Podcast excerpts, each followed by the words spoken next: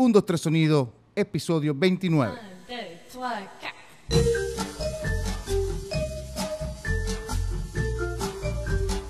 Un, dos, tres sonido, episodio 29. ¿Cómo están muchachos? Eh, aquí seguimos trabajando para ustedes, para entretenerlos. ¿Qué más podemos hacer en esta cuarentena? Sino seguir hablando con amigos, este, entrevistar a, el, que diga que sí para poder conversar un rato. Y tú sabes cómo es este programa, bien, bien freestyle, como, como dirían los raperos. Queremos dar un saludo a nuestros eh, podcast aliados Track por Track que siempre están pendientes de nosotros, al, perfil de Instagram Rock de Venezuela que también nos, nos echan una mano. Están siempre montando videos de cosas viejas. Cada vez me quedo loco. La otra vez pusieron, me encontré con uno con de Cladis Cordero del 96. Entonces, están actualizados los muchachos. Y nada, seguimos aquí en, casa, este, tratando de, llevarla normal, como siempre repito, para que podamos después tener nuestra vida como teníamos antes y poder eh, este, haber pasado este reset, porque yo lo llamo así, es un reset que estamos, que estamos pasando ahora. Hoy estoy súper contento porque tengo un invitado de... Lo bueno de un 2-3 sonidos es que eh, siempre no me, no me enfoco en, en, uno de una banda, sino trato lo más posible, si es una banda, tratar de hablar con tres o cuatro de la banda. Y en este caso me tocó este, con el guitarrista, uno de mis guitarristas favoritos de Venezuela. Y este, siempre, cada vez que hablo con guitarristas así, siempre digo, tienes que escuchar a este señor, porque este señor es, una vaina. O sea, este, este, este, tipo está en algo. Y casi todos me dicen, de pana que sí, tienes razón, tal. Y es el señor Rafael Gómez de Bacalao ¿Cómo estás, mi pana? Coño, bien, tremenda introducción, brother. practiqué bastante, créeme. Este, no, también contento de estar aquí, contento de que, bueno, que haya gente por ahí que haya escuchado el trabajo que uno ha hecho y, que lo disfrute y, y, nada, ¿no? Eso es. No, no, mi pana. Es, ajá, dime, dime. No, que es parte de la razón por la que uno comenzó en todo esto, ¿no? En principio era como que tú escuchaste cuando eras chamo, alguien que te, que te tocó la fibra y, y tú dices, wow, o sea, ojalá yo algún día pueda hacer algo similar y, y que el círculo continúe, ¿no? O sea, como que la cosa, pasas por aquí, dejas tu granito y tocas a otras personas que hacen más o menos lo mismo, se los inspiran y así es, pues, el ciclo. Es que es así, es así, porque si no, este ¿Cómo hace uno? Uno tiene que... Eh, mi idea con esto es que la gente también, que la nueva generación que no sepa quién, fue Bacalao Men, por ejemplo, porque está en otra onda, se enteren, porque algunas veces es con lo que tú mismo dices, capaz el que me escucha a mí no habrá escuchado ciertas cosas, entonces es ese, ese, es ese ciclo como tú dices. Y yo cada vez que hablo de guitarrista o, de eso, siempre te nombro, porque siempre me gustó tu trabajo como Bacalao Men. Después me enteré que estabas en la, la, la Pamariposa y otros trabajos que has hecho. Y, pero cuando yo tuve el disco de Bacalao Men, que yo escuché ese disco, yo pensaba que eran unos teclados. Por eso te lo digo todo. Yo pensaba que había un teclado y resulta que esos sonidos que estaban ahí eras tú cuando, cuando los vi en vivo. Los vi en vivo. Primero los vi en Ni tan tarde, que fueron a tocar eh, eh, eh, ahí una vez, que tocaron a Cucaracha. Tremenda versión. Ahí, la, la tenía grabada en VHS. Y después la oh, Sí, sí, la tenía grabada. Y de por sí, al final terminan. Eh, cucaracha, guacara me dan por nombre. Eso me impactó porque en mi casa se escuchaba el último reto hasta mano poder. Entonces, una banda de rock, que es más o menos lo que me pasaba con Café Tacuba. Que, que, yo escuchaba, era Café Tacuba una banda de rock, pero te, era, era de folclore, era de, de su folclore mexicano y eso a mí me llegó a decir, bueno, una banda que meta a Juan Alberto Ibarreto en, sus canciones es que está en algo, brother. Pero es que, pero es que, igual, es que igual que en tu casa, en mi casa también se escuchaba Juan Alberto Ibarreto y en la casa de Pablo y en la casa de Aurelio y en la casa de Sebas. Entonces, todos traíamos ese bagaje ahí igual. Eso está aquí, este, está, aquí metidito. Sí. Y nunca, y nunca para nada negarlo, más bien todo lo contrario. En, cuando lo pudiera por ahí meter, ¿sabes? Y, exponenciarlo lo hacíamos. Entonces, nosotros con Bacalao e igual con la Mariposa teníamos, como digamos, esas opciones. Y, y, claro, por supuesto que donde podíamos lo metíamos sin que sonara forzado, porque como bien tú sabes, mucha gente, bueno, trabaja por hacer una cosa, un experimento, un proyecto y, puede llegar a sonar forzado. ¿no? Entonces, es una cosa que es muy, muy curiosa porque, porque no es tan fácil y uno tiene que saber darle la vuelta, ¿no? Sí, no. Para que la cosa engrane, engrane lo folclórico con, con lo más moderno, con las texturas de los sonidos. Y bueno, ese, es el proceso, pues ese también es, es este error, ensayo y error. Y así va. Y, y así va. Y, muchas veces uno, uno se queda loco porque las cosas como que entran mucho más fácil, pues, ¿no? Como una manera mucho más natural, que eso ya cuando tienes como tiempo tocando con la misma gente, como que tiempo, este, ¿sabes? dialogando y entonces ya llega un momento que se van encontrando esos puntos como con más facilidad, con más, más naturalidad. Sí, creo que el cuento, no, lo leí, a ver, creo que fue, porque ahorita mi mente está bastante débil, pero algo así que tú le dijiste a, los de Bacalao, mira, vale, pero yo te le meto algo aquí, un sonido, una cosa, si a ustedes les gusta, ustedes me dicen, así. Fue algo así más o menos como llegaste a Bacalao, ¿no? Porque no había guitarra, creo. No, es que cuando yo los vi, yo los vi por primera vez tocando en el Café del Ateneo y era un trío. Era solamente Pablo, Sebastián y Aurelio. Verga. Y, tenían unas pistas, tenían unas pistas grabadas ahí. Y el, el, concepto me pareció bestial, pero a mí sí me hacía falta algo más. O sea, entendía que ellos como que estaban alejándose un poco del concepto de la típica banda de rock con guitarra y no sé qué, pero sí les hacía falta un no sé qué por ahí. Entonces, después del show, yo me les acerqué y ya yo conocía a Sebastián y a Aurelio, creo, a Pablo no, o, sea, por referencia, porque habíamos tocado con los mismos panes. Y sí le dije, coño, brother, este, me parece rachísimo lo que están haciendo. Me encantaría poder ir a un ensayo a, a meterle unas guitarras por ahí a ver qué le parece. No sería nada, digamos, tradicional lo que yo creo que ustedes no quieren, pero, ¿sabes? Les puedo meter algo por ahí. Pero los tipos se dieron la cara en ese momento así, los dos así como, coño, nosotros no queremos guitarra, entonces le digo, ah, pero tranquilo, pero vamos ahí, ahí vamos experimentando. O sea, yo, soy, yo estoy abierto y de hecho, yo estaba trabajando en esa época con un poco de efectos nuevos, con el whammy, cosas que hacían que, que, la guitarra sonara bien, o sea, menos, menos parecido a una guitarra tradicional. Entonces, nada, eso como que se quedó ahí y yo después lo volví a llamar como insistiéndole y, y siempre como que me echaban ahí el cuerpo, ¿no? pero como que insistí, insistí y un día me dijeron, bueno, vaya, vente por un ensayo, pues como a las dos semanas, tres semanas. Entonces me pasé por el ensayo, me llevé todos mis, mis y después de ese ensayo, o sea, en ese mismo ensayo, algo cuajó. Sea, como que algo cuajó y no fue nada forzado, sino que fueron cosas como, coño, por aquí, porque también yo estaba pendiente de no, que no chocara lo que yo iba a hacer con lo que ya ellos venían haciendo, que tenían una pista armada y digamos el concepto. Entonces, yo me fui metiendo por ahí, ¿no? Poco a poco. Y nada, así, fueron como salieron esas guitarras de ese primer disco. ¿Y todo eso estaba en tu cabeza? O sea, ya tú, ya, estás así como que, así, así voy a hacer yo las cosas, o fue que llegaste y bueno, vamos a probar para ver cómo es la cosa? No, no, nada estaba en la cabeza. O sea, digamos, lo que yo tenía en la cabeza era que no quería hacer que lo que yo fuera a tocar chocara con lo que ellos tenían de concepto y con lo que ellos tenían ya musicalmente armado. Ya, ya. Entonces, con los efectos que tenía, fui metiéndolo por ahí, pero nada, nada estaba realmente en la cabeza, porque además yo no tenía grabaciones de ellos, o sea, yo no tenía cómo reproducir lo que yo iba a hacer en mis ensayos, ¿sabes? No tenía cómo hacerlo, simplemente yo fui y comenzamos a tocar todo y por ahí me fui metiendo. Y estamos hablando de canciones del primer disco, que eran las que estaban ensayando en ese momento. Claro, las primeras canciones, o sea, Cucaracha, José, eh, La Construcción, eh, no me acuerdo cuál otra más era las primeritas, creo que Vitaminas o Vitaminas también. por ahí. Sí. Clásicos de la banda que ahorita nos faltan en, los sets cuando, cuando toca Bacalao. Y yo siempre le decía a, a, mis, a mis amigos cuando, cuando escuchaba Bacalao cuando me compré el disco, me lo compré en Esperanto. Y yo le decía, ¿pero qué es eso? Bacalao, man. Yo le decía, mira, imagínate Portishead, pero tocando la Avenida Baral.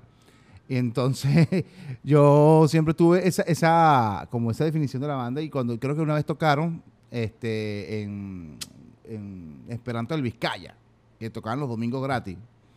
Y una vez fui a verlos allá. Y de ahí fue donde dije, esta banda no, no, aparece de aquí, esta banda aparece, no sé, de otro lado. Y, me encantó ese lío, no folclórico, pero sí había como un poco que yo entendía, que si yo se, se lo mostraba a un mexicano no lo iba a entender, no sé si me explico. Y eso me gustaba demasiado, eso me encantaba, porque eso es lo que yo estaba buscando en ese momento. Entonces, yo ahí me compré el disco y, ese disco es, es, un ABC de mi, de, mi, colección. Y siempre me llamó la atención los efectos que tenías. Este, siempre no trataste de ser guitarrista como, siempre tenías como tu charrasqueo, pero hacías como uno,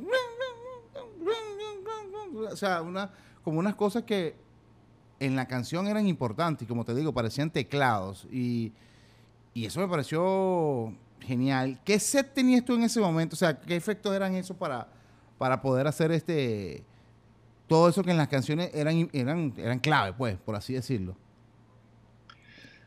Los que más utilizaban en aquella época era, eran unos pedales Boss que yo tenía, que es mi pedalera Boss de los 80, finales de los 80, que todavía la tengo.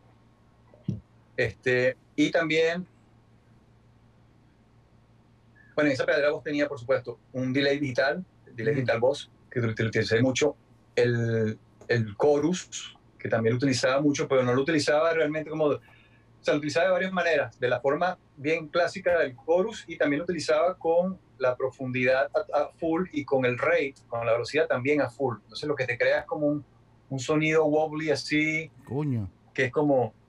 Y eso está en la cucaracha y está en otros, en otros temas en, que están también en, en vacuna. También utilizo ese, ese chorus. Eh, utilizaba también, por supuesto, el guagua. Y, por ejemplo, en el efecto ese que tú estás haciendo, guagua, eso me, me recuerda a la de Wish My Fish, que yo utilizo el guagua con el delay y lo que hago es que presiono el guagua en el momento que voy a soltar el delay, entonces lo que queda del delay, exacto, lo que se reproduce es ese, ya ese filtro armado, ¿no? Eh, también utilizaba el Wami, el Wami de Digitech, que es el sonido, digamos, que de la cucaracha también típico, que sube dos octavas y se escucha súper súper agudo. Y también el guami lo utilizaba del, sentido contrario, o sea, octava hacia abajo. Por ejemplo, en el en San Judas. En San Judas el pa pam pam, pa pam pam. Eso con el con octavador hacia abajo también se escucha bastante grueso. Y sí, básicamente esto. También había un trémolo que también utilizaba, que lo utilizaba en José y en otras más. También utilizaba el slide en la mano para... sí, tenías tú vaina. sí, sí, el slide también está en José y está en otras más. Cuando hace la melodía de José. Eh, y también utilizaba otro aparatico que es un Evo, que no sé si lo conoces. Sí, claro, claro. Que es como ese, ese arco este, electrónico que tú le pegas al micrófono sí, también, sí, es como una especie también como... Como la guitarra y la hace vibrar así. Como un chelo también, hace como... Exacto, exacto. Hace como las veces como un chelo ahí de un, arco interminable, se lo has pegado. Sí. Entonces, básicamente, esa, bueno, también tenía distorsiones y, qué sé yo, y, y, un efecto también bien curioso que compré en Nueva York, un tipo que los hacía a mano, que se puede escuchar mucho en, en el picó y también el segundo disco se escucha en la bicicleta intergaláctica, que también es como un efecto que hace todo un filtro ahí raro, pero tú lo presionas y tiene unas manillas y tú se te ahí como el efecto y él se queda ahí haciendo su universo sonido. Que es un SIC, se llama SIC WA. O sea, es como un wah wah que tú puedes programar. No sé. Un efecto rarísimo y también lo utilizaba en aquella época. Entonces, básicamente eso, eso era. Coño, pero, a ver, por, por eso, por eso es. Por eso es que mucha gente eh, eh, investiga, eh, cuando ha escuchado que la dice, no, que ahí había comida hasta tirar para el techo. Entonces, la vaina es. Había un sonido particular y original en esa parte de la guitarra, como guitarrista, te, estoy, diciendo. Y de guitarra, ¿qué guitarra tienes ahora? Que he visto que. otra cosa que me ha gustado porque estás como más activo ahorita, por esto me imagino que la cuarentena, poniendo cositas en, en tu Instagram como videos de cosas así. Este, y he visto, he, visto las guitarras y yo soy el que te pregunto, ¿esa es tal, esa tal cosa, tal? Porque yo tenía una Mustang, vi que tenía una Mustang del, del 72 o 78, la tuya. La mía es del 78. 78. Creo que es la misma que la mía. Yo la tuve que vender porque la vida me hizo venderla y me arrepiento con todo, con todo mi corazón. Pero vi esa Mustang y dije, ve, tiene una Mustang y es, es, la mía, solo que mm, como que me, mejor eh, ¿cómo se llama? La, la, mantienes fresca, pues, o sea, digo, está bien cuidada. Y tenías en la Rickenbacker la, la Jeglo, 360. ¿Pero tienes más guitarra? Sí, sí, o sea, yo he tenido a lo largo de, de, mi vida, he tenido un poco de guitarras, muchas las he vendido, este, pero las que tengo ahorita que mantengo son esas Fender Mustang del 78. Ay, esa. Es esa. Sí, sí, sí, buenísima. Eh, está la Rickenbacker, esa 360, que es del 2006, esa sí es reciente. Tengo una Gibson Les Paul, una Gibson Les Paul del 2000, que esa también la utilicé mucho con bacalao. La utilizo bastante. Tengo una Telecaster del 75. Son Este, buenas, son- son Sí, también. sí, que también me gusta mucho. Y tengo este, que recuperé recién la, una Ibanez AS200, que también era la que tocaba mucho con Bacalao al principio, que es una de caja, Ok. así como una 335, como una de 3, una 335, una semicaja, Mm, ya, ya. que suena muy bien también. Este, y, y sí, tengo una, una guitarra acústica, una Godin, electroacústica. Eh, yo la vi también, coño. Sí, y tengo un bajo, un bajo que es un Mustang también, que el- la razón por la que tengo el Mustang es porque es este, escala corta, yo tengo las manos cortas también, y ese bajo para mí me queda perfecto. Y yo aquí en Nueva York lo que más toco es bajo. ¿En serio? Sí, desde que yo llegué, o sea, los guisos que más, más toco es bajo. Toco con una orquesta de salsa con la que toco bajo, con una orquesta de Mm. bugalú, una orquesta de bugalú con la que toco bajo y también con un grupito de, de cumbia. Coño. Así chiche Sí. libre, chiche libre, más o menos. es más o menos parecido. O sea, Chicha Libre tiene su bueno más, pero nosotros también tenemos algunas cum- cumbias así psicodélicas. Hay una banda, hay una banda que me recomendó un amigo de Colombia que se llama Los Georgies, que tocan ¿Los qué? Los Georgies, como Georgies. Los Georgie. Son de y tocan cumbia psicodélica. Son, y son, Ah, y bueno. son, son, son cuartetos. O sea, bajo, guitarra, batería y una charrasca. Vacílatelo, te va a gustar. Eh, son de- Los Georgies. Geor- Georgies, así como como de como Georgie de, de It, Ajá. pero los. Georgies. sí. Mira, Rafael, ¿y cómo es la vida por allá? Así como, ya que me dijiste que estás así tocando, ¿qué tal es la, movida ya a, tu juicio? Porque, que- cómo, cómo, cómo- ha sido un pequeño resumen así de cómo, cómo es la cosa por allá? Porque yo he escuchado varias, varias, varias personas hablando sus, cómo, le, cómo le ha ido, pero ya llevas tiempo allá y bueno, quisiera saber cómo te va por allá a nivel de música, de vida en Nueva York, todo eso. Bueno, brother, o sea, esta ciudad es tan fascinante como, como dura. O sea, siempre ha tenido esa dualidad.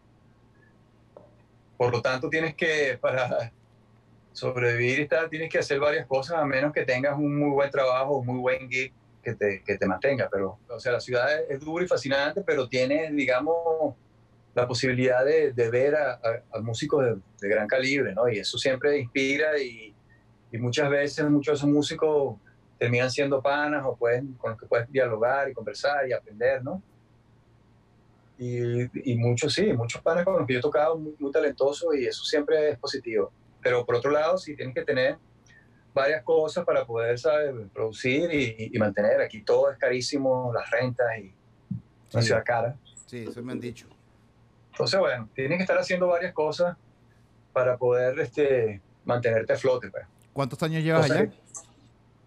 Este verano, o sea, este verano del 2020 voy a cumplir 12 años. No, joder, fíjate. Sí. No, cuando tú te fuiste, ni- la gente en Venezuela ni pensaba irse. No, y yo me fui antes de eso también, porque yo pasé antes de Nueva York, pasé por, por Boston y por Toronto. Este, Ah, no. O sea, que yo tengo, sí, yo tengo fuera de Venezuela casi ya 16 años. No, ya, ya, ya, ya, está listo, ya, ya no, o sea, cuando- antes para encontrarse un venezolano era como que exótico, así como que wow. Y ahorita es como que es, es común, pues. Yo sufrí mucho, yo sufrí mucho eso aquí en Miami y en Miami, fíjate que hay bastante. Pero ahorita, si me, en 2012 no había tanto venezolano, ¿verdad? Después, como el, a partir del 2015, que fue que explotó todo. Y empecé a, a- Claro. empezaron a salir bastante a bastante comercio venezolano y todo eso y mucho músico se vino mucho músico para acá Eh, y a eso mismo a, como decimos nosotros a rock, rock, matar y Claro, sobrevivir, bueno, claro que sí. sí. sí sí hacer, así- y hacer de todo. Y allá por y allá en, en Nueva York este entonces tienes como esa base de, de- de- de- no perdiste de, tocar así el bugalú y la salsa y eso seguiste con, con eso pues. Sí, este, y, yo comencé a llegar, y en bajo.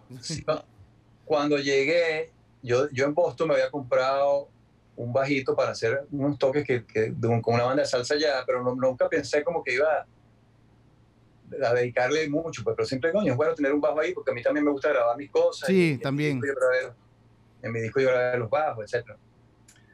Pero de que llegué aquí, entonces te das cuenta de que sí, que hay, aquí hay muchísimos guitarristas y muy buenos, pero no hay tantos bajistas que conozca, digamos, la, este, el, el, repertorio latino, que lo maneje bien. Pues, o sea, tú puedes ver muchas, muchas personas acá, muchos norteamericanos que te tocan digamos, pueden tocar salsa y no sé qué, pero hay alguna cosita ahí que de repente no, no, no cuadra bien. Hay unos que son muy buenos, otros que, que hacen su trabajo bien, pero les hace falta ese, ese swing interno ahí. Esa sazón. Entonces, nada, o sea, he tenido suerte y, y, me, o sea, he podido contactar con estas bandas y tengo tiempo tocando con ellas y he, grabado discos ya con ellos. Y, ahí estamos tocando, pues. Esperemos que una vez que se normalice todo después de la pandemia, sí. sigan y por otro lado, por otro lado, otro que, que sí he tenido, digamos, este, constante desde que llegué a Nueva York también, es tocar para esta cantante mexicana que se llama Lila Downs. Ok. con ella toco guitarra, sí, con ella toco guitarra y, y con ella también he grabado discos y, y, hacemos giras siempre anuales para Europa, para Estados Unidos, etcétera. De hecho, íbamos a tener una horita en marzo, en mayo, perdón, para España, pero eso es imposible, eso no va a pasar. Sí. Sí, aquí estoy, aquí, estoy, viendo un chuletario que tengo que, mm, hiciste el disco Balas y Chocolates y Pecados y Milagros, que, que, ganó, que ganó un Grammy todo, ¿no?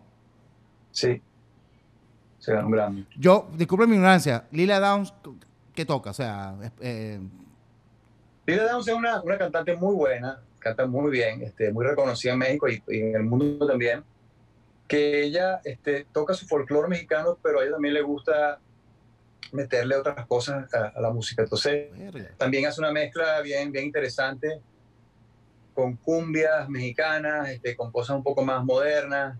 Este, el esposo de ella es este, de origen judío, entonces también tiene esa cosa klezmer, esa música como judío en los arreglos. Entonces está, bien interesante. Hay unas cosas que son más tradicionales y unas cosas que son un poco menos tradicionales. Ah, Pero y el show en vivo es muy bueno, ella es muy buena. O sea, como cantante. Va a salir por aquí la etiqueta para que vayan a ver directamente el trabajo de ella. Coño, qué fino. Mira, y otra cosa, el, hiciste en el último trabajo de Acalomen, hiciste guitarras. Claro, aquí, aquí no especifica si, si grabaste todas las guitarras o fue, en varias canciones. Fue, ¿Cómo fue eso? No, eh, eso fue Pablo que, que, me dijo, por supuesto, para, para hacer algo en el disco. Para, y yo dije, claro, vamos a hacerlo. Ok, ok siempre que, me, siempre que me invite, pero él comenzó primero con unas voces. Entonces yo hice unas voces de, de Alumbra y hice unas voces también en el otro tema, este que se me escapa el nombre ahorita, que es como que, que, comienza con la cítara, que creo que es primero el disco. No es, no es Guachi, ¿no? Futuro, futuro Mutante. Ah, Futuro Mutante. Sí. También Entonces, Futuro Mutante. Ajá Futuro Mutante y en, Alumbra yo hice fue coros, hice coros nada más, pero luego hay otro tema este, donde sí hice una guitarra con trémolo y creo que es un tema donde canta una cantante también, canta una cantante de invitada.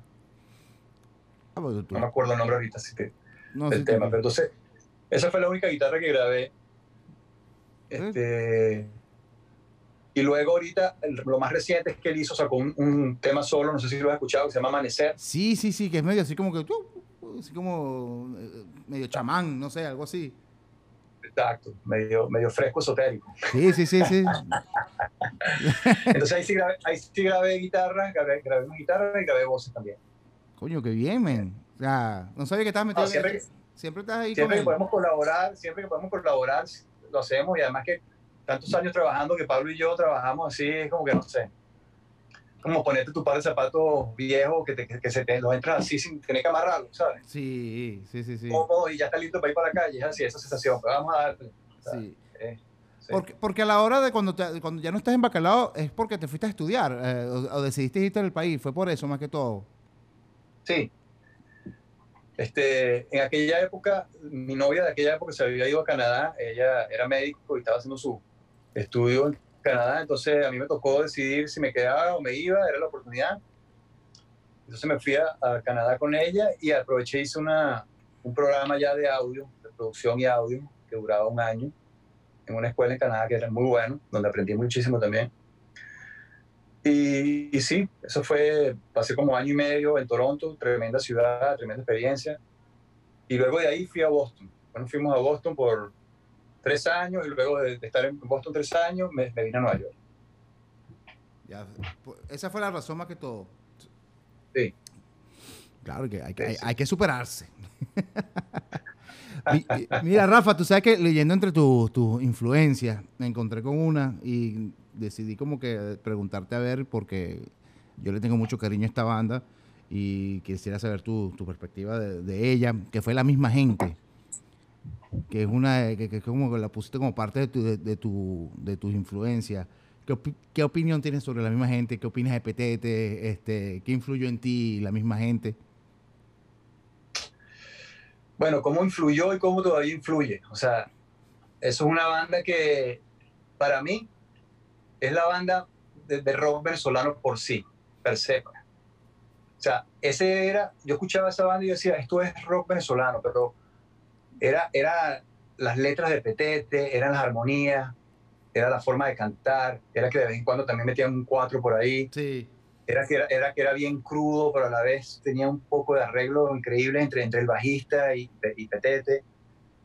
Nada, era una banda que desde siempre, desde siempre me encantó y sobre todo las letras, porque eran unas letras poéticas así que tú decías, wow, o sea, como era otro nivel para mí. Yo los vi en vivo y, y los conocí, este, y siempre me pareció así, wow, o sea, increíble. Siempre, siempre estuve influenciado por la misma gente. Cuando yo comencé a tocar la guitarra, por supuesto que una de las primeras canciones que, to que toqué fue Lluvia. Qué recho.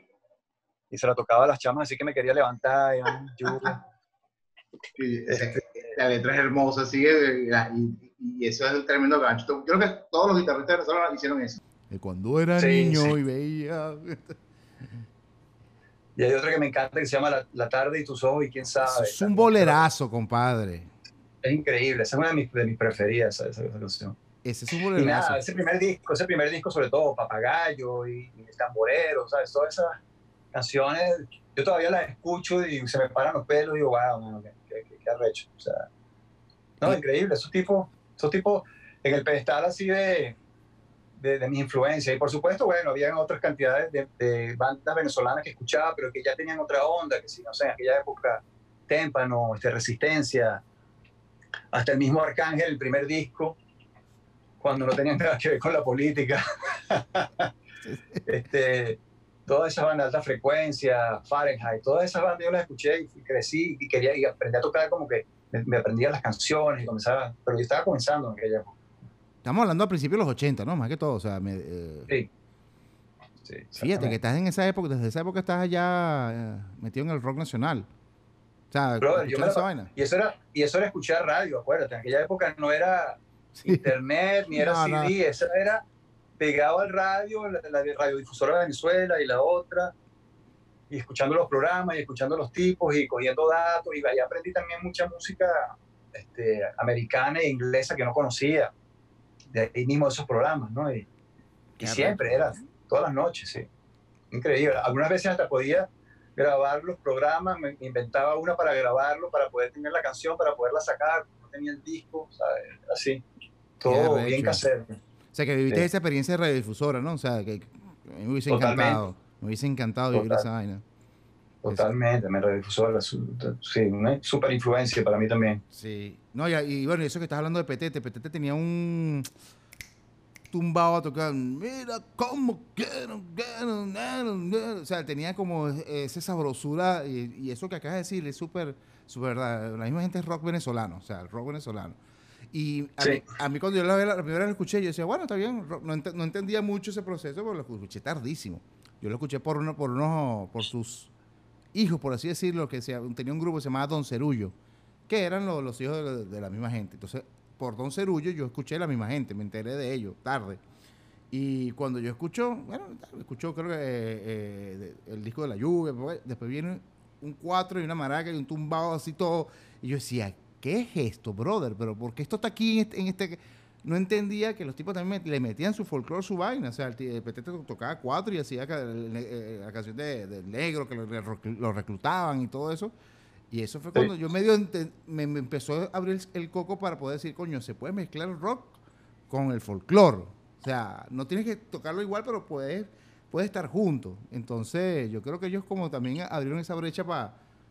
Después de Vitas Brenner, claro, ¿no? Pero como que, como eso mismo, como rock venezolano, ellos, ellos abrieron esa brecha y, yo siempre los, pongo de primero, mano. O sea, y bueno, ahorita, que acá de también Vitas Brenner, también Player en aquella época, esa música también era una música, entonces esto, esto es venezolano, pero con teclados y esotérico y tal, era rechísimo. Son que yo también me quedé loco cuando, cuando vi Vitas Brenner, cuando lo escuché también. No. Mira, Rafa, y de lo nuevo que, que estás ahorita, no sé si estás, estás al tanto de, lo que está sonando nuevo rock nacional, venezolano, que has escuchado algo nuevo que te guste, que tú digas, coño, qué bola esta vaina, no sabía y tal, o te has, apartado un poco de eso. No, sinceramente estoy desconectado, me encantaría escuchar. Te entiendo, te entiendo. estoy seguro que tú me puedes recomendar un poco de vainas para escuchar, nuevas, porque yo estoy, sí, estoy desconectado de, de la de la, sí, de, la, de la, escena actual en, en, Caracas. O sea, sí sé que ha habido bandas que han seguido haciendo trabajos muy buenos y que algunas han sido nominadas al Grammy, que la calidad ha ido subiendo, eso me parece rechísimo. ¿Qué es eso? Pues que como que ese ciclo vaya subiendo y vaya subiendo y todo vaya llevando por otro lado. Este, pero de hoy en día, la verdad que no sé, sé que Trabuco Contrapunto todavía está ya haciendo música también. Este, Para Melchor, sí. Con Melchor. Este, sé que bueno, no sé si la vida bohem sigue ellos, ya se mudaron. No, bueno, sacaron disco el año, el año pasado, creo. Sí, pero creo que estaban viviendo en otro país. Oh, ya, no, hasta, ahí no llego yo. Este... Sí, sí, creo, que estaban en otro país. Dinero Versus también, no sé si está en otro país o qué sé yo. Todos se fueron a México, porque México como que está, el, como que le tiene más chances de, de, abrir su, de abrir cancha, pues, como, como decimos nosotros. Pero no, yo no te creas, yo tampoco que estoy al tanto, yo me quedé medio pegado, pero sí sé que eh, eh, hay bandas nuevas, sobre todo, eh, no sé si conoces a Boston Rex de Tomate Fritos. A Tomate Fritos lo conozco, pero... hizo, hizo un playlist de, de 30 años de rock and roll.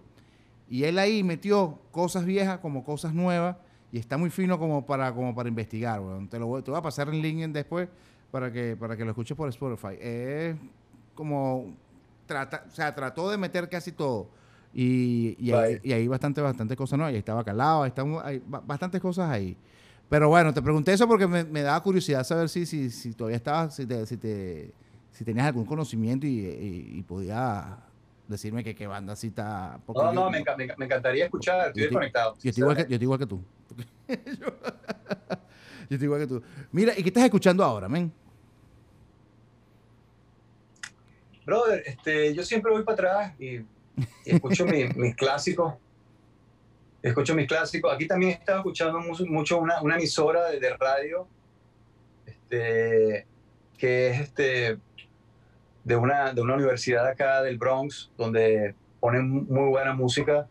Y ahí he conocido nuevos artistas, sobre todo norteamericanos, que están muy buenos. Y bueno, también ponen cosas ingleses y australianos y tal.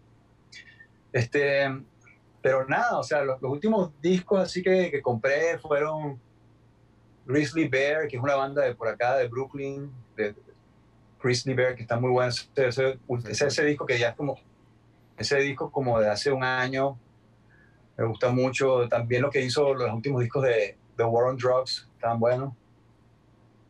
Este, mm, y sí, y cosas clásicas que, que siempre, bueno, Radiohead siempre está también, siempre lo escucho. ¿Sí? Mm. Siempre. Y bueno, vainas de, salsa que, y bugalú, que también siempre estoy escuchando, clásicos, ¿no? Radio Barreto, Maelo, cosas así. ¿Siempre estaba en esa onda? Sí, sí, siempre. Es que, es que, o sea, parece como que mentira, pero esos posts que estoy haciendo en Instagram no es que trato de hacerlo uno más, más diferente al otro, sino que así es que yo escucho música todo el tiempo. O sea, yo hoy me provoca tocar la canción de Maelo, como ah, mañana me provoca tocar la de Cure y al día siguiente me provoca tocar la de Eddie Marzo. Y así escucho música también, ¿no? Y, claro. Y creo que eso también, eso también este, es lo que, no sé, de alguna manera me hace tocar como toco porque no, no descarto ningún estilo, sino que más bien trato de, de absorber de las, de las, cosas, de las muchas cosas que me gustan y, y, en el momento menos pensado por ahí la meto. ¿no? Esa, no, brutalísimo. Sí, es una forma también como que también para... Sí, es muy bueno, verdad que sí, tienes razón. Y así vas mostrando las guitarras y eso, también va... Coño, creo que...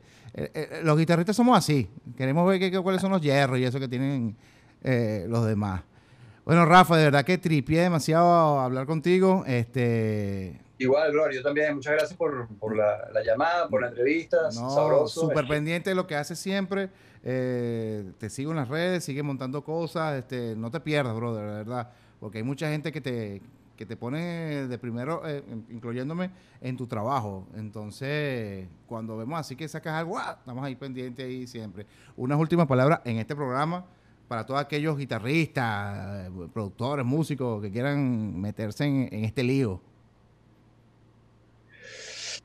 Wow, bueno, mente abierta, este, practicar, pero no necesariamente tiene que ser las ocho horas al día que decía todo el mundo o así, sino cuando vayas a practicar, entonces, cuando vayas a practicar, concéntrate y trata de hacerlo lo más musical posible, todo lo que vayas a hacer. Y cuando veas que te, te vas por un vericueto que no habías pensado, trata de meterte por ahí porque seguramente vas a encontrar algo interesante en vez de quedarte así haciendo la misma, escala la, la, misma escala todo el tiempo, la misma escala todo el tiempo. Y experimentar con eso, o sea, al, al final todos los amplificadores y las guitarras y los efectos son colores que puedes utilizar y son herramientas que puedes utilizar para expresar realmente lo que tienes. O sea, yo he visto guitarristas con una guitarra acústica simplemente que me han parado los pelos y he visto guitarristas con cantidad de pedales y muchas cosas que no me han dicho nada. Entonces, claro, o sea, no, no, es realmente lo que tengas lo que va a hacer que te paren los pelos, es más, es, es, lo, que, lo que tú estás proyectando y cómo lo haces a través de eso. Entonces, si a través de eso, herramientas, lo puedes lograr todavía inclusive más, este, el efecto mayor, mejor. Y que eso es lo que estamos buscando todos, realmente. Claro. Nada, para adelante, que viva la música. No, igual, una última pregunta, eh, ¿vas a sacar algo nuevo ahora? O sea, ¿estás en planes de sacar algo nuevo tuyo?